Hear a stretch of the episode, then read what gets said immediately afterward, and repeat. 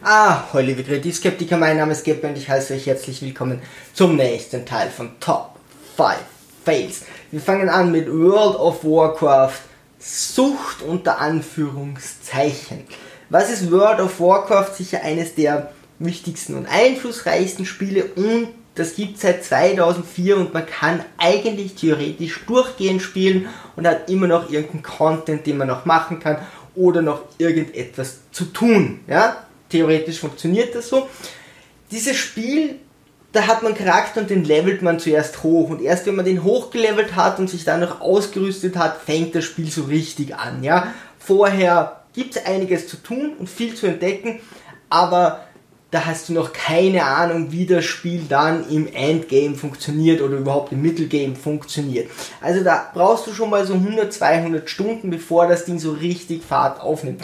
Und ich habe mal da zwei Typen ein Typ kommt zu mir und sagt, hey, er ist jetzt schon Level 30. Der hat das aber nicht gesagt, weil das so toll ist, sondern weil du bis Level 20 kostenfrei spielen kannst und dann musst du zahlen.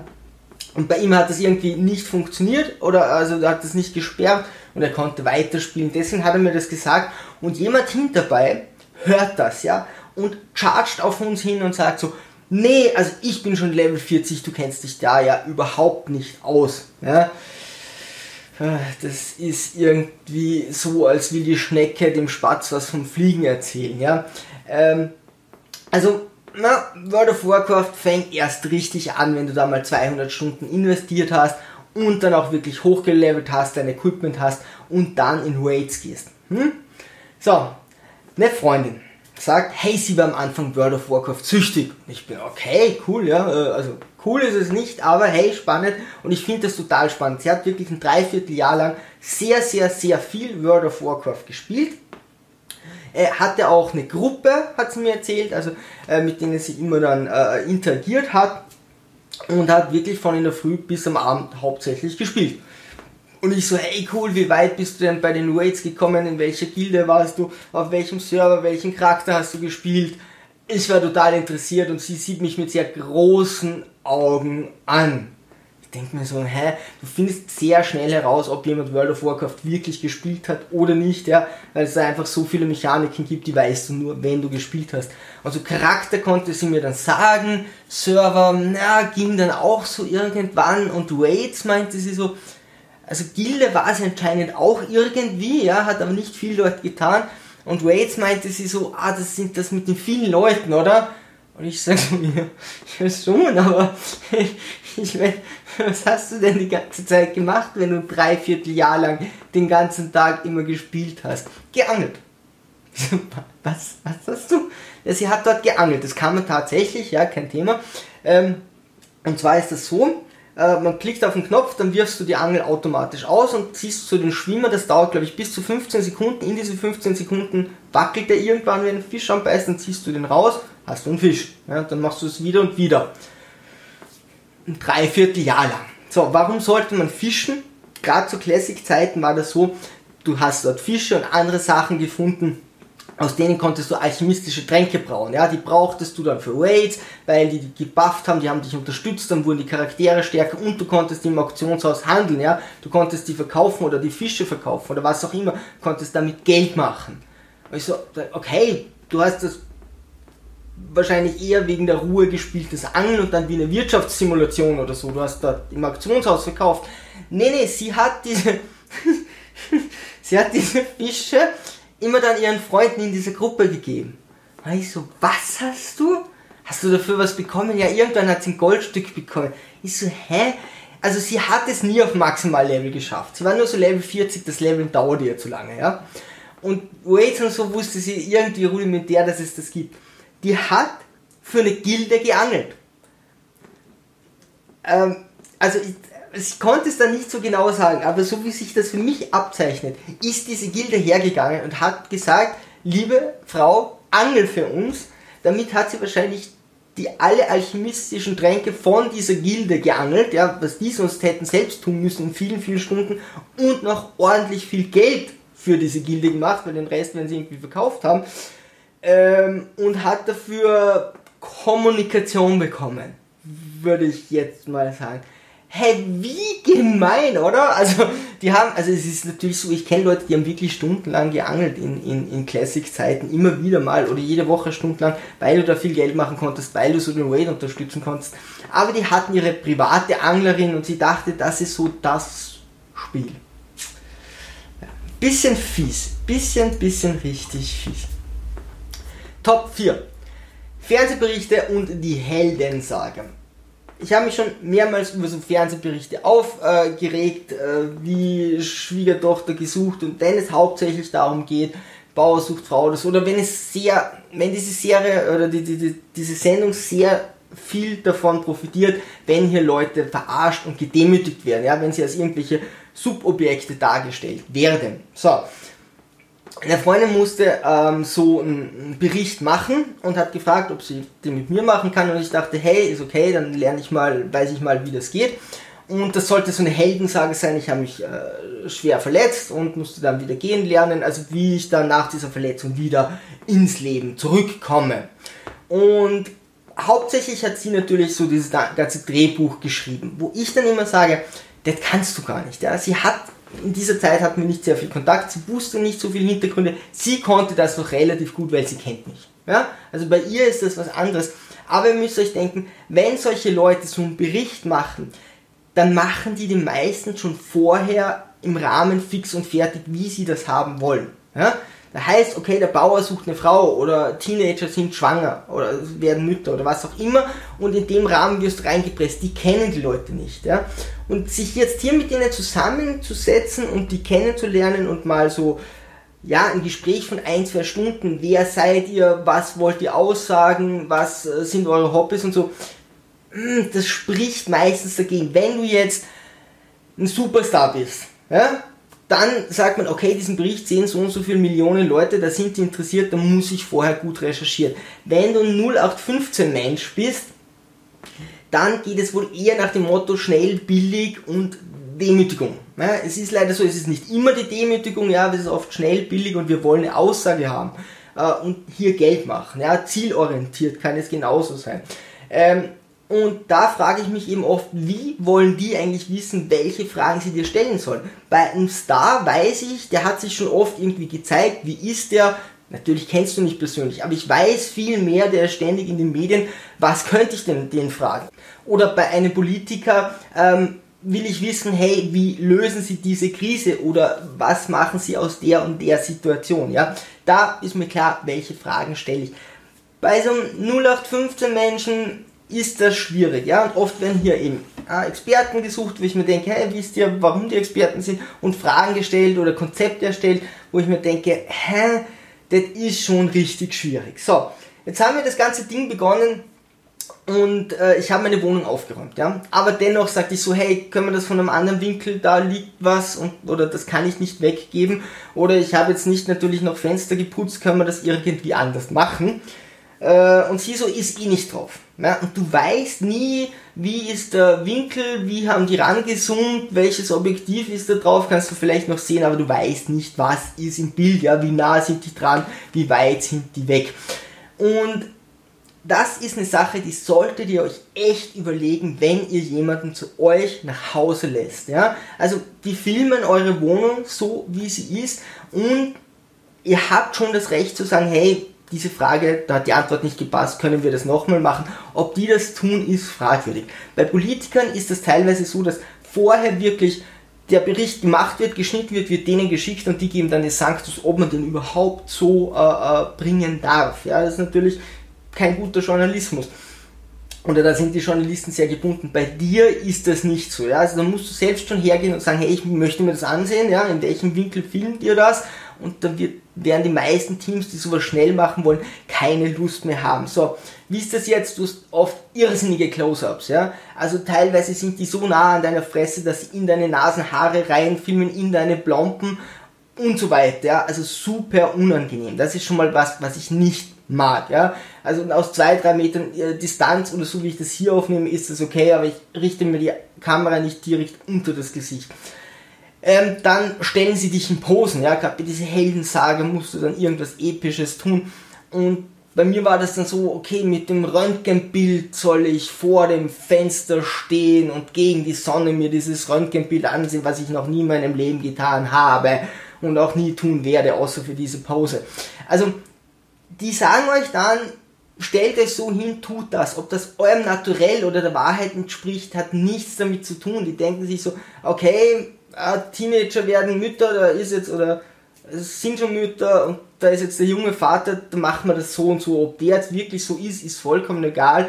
Ähm, wir sagen einfach, hey, tu jetzt mal überfordert oder hey, streitet jetzt oder was auch immer, ja. Also, es ist immer sehr fragwürdig, Leute dann so einen Bericht über euch zu machen, machen zu lassen. Wenn ihr jetzt ständig in dieser Situation seid, okay, ja, dann äh, gibt es irgendwann ein Rundumbild, ja, weil ihr aus mehreren Perspektiven unter Anführungszeichen oder in mehreren Situationen gefilmt wird von mehreren Leuten, mehreren Berichten. Wenn das nur der eine Fernsehsender ist, der diesen Bericht macht, ist das schon sehr fragwürdig. Was mich hier aber am meisten von allem aufregt, also zum einen finde ich, es ist eine, ein sehr veraltetes Modell, dieses Heldenmodell, das haben wir schon so oft gehabt. Überlegt euch mal, wie oft in solchen Berichten dann jemand sieht, der über das Feld geht oder heroisch am Balkon steht oder eben äh, dass alles so hingedreht wird, dass es zum Beispiel eine Heldensage wird oder so. Was mich hier aber am meisten ärgert, sind diese Close-Ups. Ja? Teilweise machen das auch hochkarätige Fernsehsender, filmen mitten in den Schritt, ja, da hat jemand die Hände da und die filmen direkt zwischen seine Beine rein wirklich von unten in die Nasenhaare rauf, in die Plomben rein, wo ich mir denke, was für verdammte Journalisten seid ihr? Wer macht so etwas? Das ist auch, wenn ich den nicht mag, ja, nicht nur denunzierend, das ist einfach handwerklich eine Katastrophe aus dem letzten Jahrtausend. Da gab es so eine Idee, warum man solche Close-ups hat. Sie sind schrecklich, ja. Jedes Interview, wo er so nah dran seid, ist einfach eine verdammte Katastrophe. Und hier ist noch eine Frechheit, wenn du den Interview-Button nicht siehst. Der steht hinter der Kamera und fragt dich was. Das wird dann meistens im Off-Text drüber gesprochen. Ja, dann kann man schon die Frage mal ändern und du antwortest plötzlich auf ganz etwas anderes. Und du weißt nicht, wie verhält sich der. Der will ja nicht in der Kamera sein. Der will mit dieser Sendung nichts zu tun haben in der Öffentlichkeit. Also hier ist es meiner Meinung nach nur seriös, wenn du eben siehst, dass hier ein Interviewpartner mit dir dann in deiner Wohnung ist, ja, und mit dir spricht und nicht immer hinter der Kamera und du sprichst so über die Kamera drüber und dann seine Texte immer rausschneidet, weil er selber nicht drinnen sein will und dann werden irgendwelche anderen Texte hier eingesprochen. Also, ich würde mir sowas echt sehr gut überlegen, ob ihr bei irgendeiner Show mitmachen wollt, ja und äh, wenn, räumt die komplette Wohnung auf und schaut, dass ihr wirklich selbstsicher seid. Ja, ihr müsst dann sagen, hey, das will ich, das will ich nicht, das ist mir unangenehm. Diese Frage machen wir nochmal, sonst stellen die euch da bloß. Top 3 Geburtstagsgeschenke. Das ist eine Geschichte. Es ist eine Geschichte, die ich einfach super lustig finde. Und zwar, Freund von uns statt Japanologie studiert und wir überlegen, was schenken wir ihm. Und ich so, hey, der wollte schon immer mal Mahjong. Ihr kennt das vielleicht von, von dem Computerspiel, unter Anführungszeichen, da hast du so Steinchen und kannst immer die seitlichen und die oberen wegnehmen, immer zwei gleiche, von jedem gibt es vier, bis alles weg ist oder eben auch nicht. Das gibt es aber auch als Spiel gegeneinander, da hast du so ein Täfelchen, da steckst du diese rein, ich weiß noch immer nicht, wie man das Ding spielt, und dann kann man gegeneinander spielen. Ja, also das ist richtig Kultur in Japan, das ist ein richtiges Spiel, äh, hat nicht viel mit diesem Mahjong äh, äh, aus dem, äh, vom Computer zu tun. Und ich rufe so eine Freundin an und sage, hey, schenken wir ihm gemeinsam was, sie, ja, was schenkt man denn? Und ich so, ich hätte eine Idee, ja, Mahjong hatte sich schon immer gewünscht, ich weiß nicht, wo man das herbekommt. Und sie so, ja cool, wenn er sich das wünscht, sie weiß, wo man das herbekommt. Ich okay, das war noch vor Amazon, ja. So, okay, du weißt es. Ja, ja, kein Problem. Also wenn er sich das wirklich wünscht, das ist kein Problem, das kann sie besorgen. So, das Original, weil ich keine Ahnung, was es da gibt. Sie, ja, ja, natürlich das Original, kein Problem. Ich so, okay, gut, passt, cool, Problem gelöst. Also, wir feiern Geburtstag, wir sind in einer Bar, setzen uns da zusammen und äh, die Leute übergeben die Geschenke sie holt unser Geschenk raus und übergibt es. Und ich denke mir so, hä? Was zur Hölle ist das? Also für Mayong ist das verdammt groß, diese Schachtel. Und verdammt andersförmig. Und hä? Er macht es aus, auf und du siehst wirklich so, wie seine Augen so sehr fragend, so, mm, toll, Jenga. Was zur Hölle? Und sie sieht ihn so an und er wirklich total so, äh, ja, toll, er hat mir Jenga geschenkt. Und sie sagt so, ja, ja, der Geppi hat gesagt, das hast du dir schon immer gewünscht. Und er so, ja, eh, voll nett von euch. Und packt die nächsten Geschenke aus, ja. Und ich sitz da und weiß gerade nicht, was passiert, zerbrech gerade diese Tischplatte quasi, bis er dann auf die Toilette geht und ich sag zu ihr, was zur Hölle ist das? Und sie sieht mich an und sagt, na, Jenga, du hast gesagt, wir sollen einen Jenga kaufen. Ich sage, nee, bis vor fünf Minuten wusste ich noch nicht mal, was Jenga ist. Das ist, sind diese Klötzchen, die du immer drei, drei versetzt äh, hochstapelst und du musst eins rausziehen. Ich kannte das Spiel schon, aber ich kannte den Namen nicht und ich habe nur die Verpackung gesehen. Jenga, dieses Wort kannte ich nicht. Und sie so, na, natürlich, du hast am, am Telefon gesagt, dass ich ihm Jenga kaufen soll. Ich sage, nee, habe ich nicht. Sie, doch, du hast natürlich gesagt, dass ich Jenga kaufen soll. Sage ich, hey, ich wusste bis vor kurzem noch nicht einmal, dass es dieses Wort gibt. Also wie hätte ich es verwenden sollen, wenn ich das Wort nicht kenne? Zum Glück war meine Freundin daneben, sie sagt, nee, sie war beim Telefonat vorbei. Ich habe wirklich mal Jon gesagt. Der Typ kommt zurück und sie so, ähm, da hat es ein kleines Missverständnis gegeben und hat das dann aufgeklärt und dann fiel ihm irgendwie so alles runter, weil er sich die ganze Zeit gefragt hat, warum er mir gesagt hat, dass er sich die ganze Zeit Jenga wünscht. Und ja, okay, das nächste Jahr hat er dann Mayong bekommen. Top 2. Positives. Droja.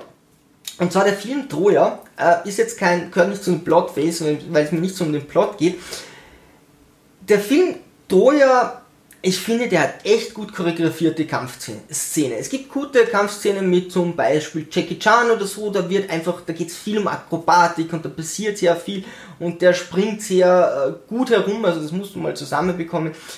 Troja ist halt wirklich dann auf Ernst und Kampf fokussiert. Und natürlich ist das nicht realistisch, ja, aber ich finde es richtig gut. Und zwar hat Achilles da so einen Spezialangriff, wo er so hochspringt und in sehr schrägen Winkel quasi oder sehr von der Seite auf den anderen einsticht, so am besten in die Nackenmuskulatur rein. Wir haben das im Training wirklich probiert und das ist echt schwer, dieses Ding abzuwehren. Ähm, klar, du kannst ein bisschen weggehen und so, aber es hat einen so blöden Winkel, dass du dich im ganz ausdrehen musst. Also dieser Angriff ist schon mal sehr gut konzipiert, den er da hat, ja. Und dann sind die Kämpfe echt gut choreografiert. Natürlich nicht so ganz realistisch und ja, mehr Drehungen und so drinnen, weil dann sieht es geiler aus. Aber dennoch, ja, sehr schnell. Bei so Kämpfen machen sie sehr oft zu Close-Ups. Das ist hier leider teilweise auch, da kaschieren sie, wenn ein Schauspieler nicht so gut kämpfen kann, weil du siehst einfach bei Bewegungen, hat er die Power hinter dem Schwert, steht er hinter der Waffe oder fuchtelt der nur irgendwie damit herum. Ähm, das haben sie ja teilweise, aber dennoch wurden die Leute schon gut äh, instruiert, wie sie hier kämpfen. Und gerade der Kampf äh, von Achilles gegen Hector ähm, ist hier richtig gut gemacht. Und hier hat Achilles eben zwei oder dreimal diesen Sprung, den er auch nicht zu, zu oft einsetzt, ja, aber immer wieder mal, den kennt aber Hector schon, den kann er parieren und gewinnt dann durch andere Art und Weise. Aber dieser Kampf ist meiner Meinung nach wirklich gut gemacht und eben mit diesem Move von Achilles baut sich auch ähm, so eine eigene kleine Storyline und so eine eigene Spannungskurve in den Kämpfen auf. Ja? Jedes Mal, wenn Achilles kämpft und auch wenn Hector kämpft, siehst du, wie der eben dann äh, Sachen gewinnt. Ähm, die haben so eigene Kampfstile, die haben eigene Waffen, eigene Rüstungen und so. Das ist meiner Meinung nach echt cool gemacht. Finde ich immer noch sehr selten. Äh, wenn man sich Herr der Ringe ansieht, auch teilweise nett gemacht, aber da sind die Kämpfe bei Weitem nicht so gut choreografiert wie hier. War natürlich auch viel mehr und war viel schwieriger. So, wir kommen zu Top 1 Ärzten. Ich habe schon öfters über Ärzte geschimpft. Es ist mich aufgeregt. Es ist natürlich so, ich bin sehr froh, dass es Ärzte gibt. Die meisten sind okay, ein paar sind echt grandios. Es bleiben dir nur eben diese 20, 30 Prozent von Ärzten im Kopf die irgendwie eine Katastrophe sind. Ich war auf Reha. Meine Situation ist so, dass ich sage, okay, nochmal operieren, meine Knie haben ein Problem, nochmal operieren oder nicht, dachte ich mir, ich gehe vorher auf Reha, entweder dort kriegen sie es hin, nach langer Zeit, seit der letzten OP, entweder sie kriegen es jetzt hin oder ich operiere nochmal. und dann entscheide ich das, ja, nach der Rehabilitation. Ich habe schon ein Video drüber gemacht und diesen Teil einfach ausgespart. So, komm dort zum Arzt. Sie sagen extra noch, okay, ich muss zu einem Orthopäden mit dem reden und der hilft mir dann bei dieser Entscheidung. Der sieht sich meine Knie so zwei, drei Sekunden an und das ist ein Problem seit anderthalb Jahren inzwischen. Also das ist keine Kleinigkeit, das sieht man nicht mal so drüber. Er wusste sofort, was los ist. Ja? Er hat eine Theorie, die anders war als die 20 Ärzte vorher. Also diese Theorie hat noch keine. Die anderen hatten zwar unterschiedliche Theorien, aber gingen immer in die gleiche Richtung. Er war komplett weg. Ja? Und sagt mir, na, ihre Knorpel reiben aufeinander, also meine Kniescheiben, wenn ich die Knie strecke, springen. Ihre Knorpel reiben aufeinander, das ist nicht gut sie dürfen die nicht mehr bewegen. So, was? Also, es ist so, Treppensteigen tue ich mir wirklich schwer. Gehen geht, sagt, na, also Treppensteigen gar nicht mehr. Gehen so wenig wie möglich und wenn sie sitzen, die Beine so leicht ausstrecken, immer über 90 Grad. Sag ja, und wie lang? Na, das restliche Leben. Sag ich ernsthaft, also Sie sagen mir nach einer zwei Sekunden sich das ansehen, haben Sie die Diagnose, ich soll oder die Lösung, ich soll nie wieder mich in meinem Leben bewegen. Ich bin 40 Jahre, ich soll mich den Rest meines Lebens nicht mehr bewegen. Ja. Weil das ist jetzt aber nicht ihr Ernst. Und er meinte dann, nee, wir können künstliche Gelenke reintun. Und ich sage, aber es ist noch alles da, es ist nichts verschlissen, es passt ja noch, ja. Das Einzige, was man tun muss, ja, meine Patella sind jetzt zu locker, die Kniescheiben sind zu weit oben. man könnte den Teil vom Knochen rausnehmen, wo die Sehne ansetzt, weiter unten anmachen, dann ist das wieder gespannt, dann könnte das passen. Dann sagt er so, ja, Garantie haben sie nicht und der liebe Gott hat uns die Sehne dort angemacht, aus einem speziellen Grund, ja. Die sollten wir nicht wegnehmen und woanders hinmachen. Ich dachte mir so, hey, das, das kann nicht ihr Ernst sein, oder? Als Arzt. Der liebe Gott, wirklich, ja, der hat die Ärzte nicht erschaffen, die das machen können, oder? Also, er kann sagen, er findet, man soll es nicht operieren. Ja, er kann sagen, okay, man kann da Teile austauschen, wenn es nötig ist. Er kann viel sagen. Aber was dieser Arzt gemacht hat, er hat mich wirklich versucht zu überreden. Er hat das wirklich versucht. Ich habe dann gewusst, okay, der bringt nichts. Ich wusste, okay, ich werde operieren, weil nachdem ich mit ihm gesprochen habe, war ich mir sicher, ich werde operieren und wollte schon gehen und er hat mich dann nochmal zurückgehalten und weiter versucht zu überzeugen, nach einer ganz kurzen Diagnose, dass ich mich einfach nie wieder bewegen soll, weil da ist der liebe Gott. Boah, und das ist ein Riesenproblem. Auf diesem Weg von Krankheit und Genesung oder Unfall und Genesung habe ich natürlich jetzt viele Leute kennengelernt, die auch Probleme haben. Und man glaubt gar nicht, wie viele Leute hier akzeptieren, dass sie nicht mehr ordentlich gehen können, sich nicht ordentlich bewegen können oder unter Schmerzen leben. Ja? Oft, weil dann einfach Ärzte, Physiotherapeuten und andere Leute einfach hergehen und sagen, also qualifizierte Leute, nee, du brauchst da nicht trainieren. Das sind teilweise Menschen, die wollen gar nicht zu viel trainieren oder haben noch nie trainiert, dann haben sie einen Unfall, dann müssten sie ordentlich trainieren, dann sagt ihnen irgendjemand, nee, lass das, bewegt dich einfach nicht mehr und dann sagen die okay und akzeptieren, dass sie ihr Leben lang eingeschränkt oder unter Schmerzen leben. Und das finde ich eine richtig, richtig große Sauerei. Hey, wenn ihr Geschichten zu World of Warcraft habt oder zu Ärzte, einfach ab in die Kommentare. Ansonsten, liebe Sturmtrotze, segeln wir straff, falten und auf zum Horizont.